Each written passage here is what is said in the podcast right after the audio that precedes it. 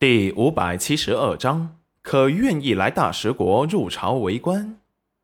不然的话，就得学大食国的人用手抓着吃。虽然他觉得那样吃是很过瘾，可是看着自家的相公那优雅的吃相，他怎么也不能给他丢脸，不是？自然也得小口小口的吃着。宝儿从小都是由严夫子教导，吃饭时做的背脊笔直，吃相也好看。真正做到了食不言，寝不语。自从吃东西后，他就没有说过一句话了。看着自家女儿和相公都是这般温和有礼，戚云染实在是做不出用手抓着吃的粗俗动作，怕是给相公和女儿丢脸。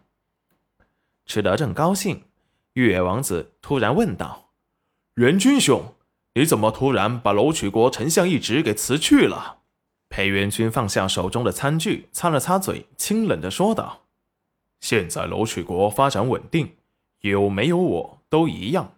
况且娘子她喜欢赚钱，所以我就辞官归隐了。”说完，宠溺的看向了戚云染和宝儿。玉野王子一愣：“还有不喜欢权势的人吗？”而后又立即反应过来：“元君兄高风亮节，本王佩服。”裴元君温和一笑，呵呵呵，玉野兄谬赞了，我也不过是想偷懒罢了。玉野王子哈哈大笑，元君兄还真是性情中人，本王还想请元君兄，呃，来我大食国做丞相呢。如今看来是本王想差了，不过本王还是要问一声，元君兄可愿意来大食国入朝为官啊？屋子里一下子安静了下来，就是刚才跳的歌舞也停了下来，等待着裴元君的回答。裴元君放下酒杯，郑重的说道：“多谢玉野王子的好意，元君志不在此，余生只想好好陪着娘子过好每一天。他想做什么，都陪着他。”说完，还温和的看了戚云染一眼。玉野王子虎目微沉。元君兄，这是英雄难过美人关啊！本王虽然心中早就知道了会是这种答案，但本王还是抱了侥幸。元君兄一身才华，不做官简直是太可惜了。要是元君兄想通了，随时可任职。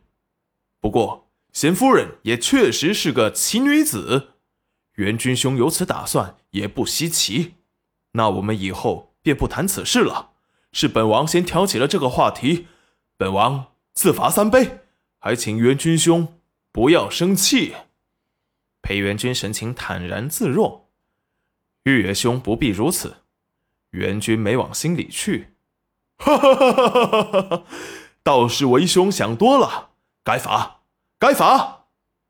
说完就喝完了三杯酒，一场晚宴直到玉野王子喝趴下才结束。玉野王子被人扶了下去，戚云染他们也被带回了房间。戚云染以为裴元君也喝醉了，哪知他神色清醒，没有半分醉意。戚云染惊奇地看着裴元君，他竟然如此能喝。裴元君对着戚云染吐了一口气，戚云染立即感觉到了一阵浓烈的酒气扑面而来。只见他邪魅地对他一笑，一下子倒在了他的肩上。不省人事，戚云染甚是无语，因为他身材高大。最后，裴元君被戚云染半扶半拖着给带回去了。三王子府的下人想过来帮忙，被戚云染给拒绝了，就怕这家伙待会儿又嚷嚷着只要娘子服，丢人。宝儿也乖乖的跟着戚云染的身后，捂着小鼻子，娘。点点身上好重的酒味。齐云染无奈，这大食国的酒自然和楼曲国的酒不一样，大食国的酒更烈一些，喝多了会醉。他可是一点也没沾。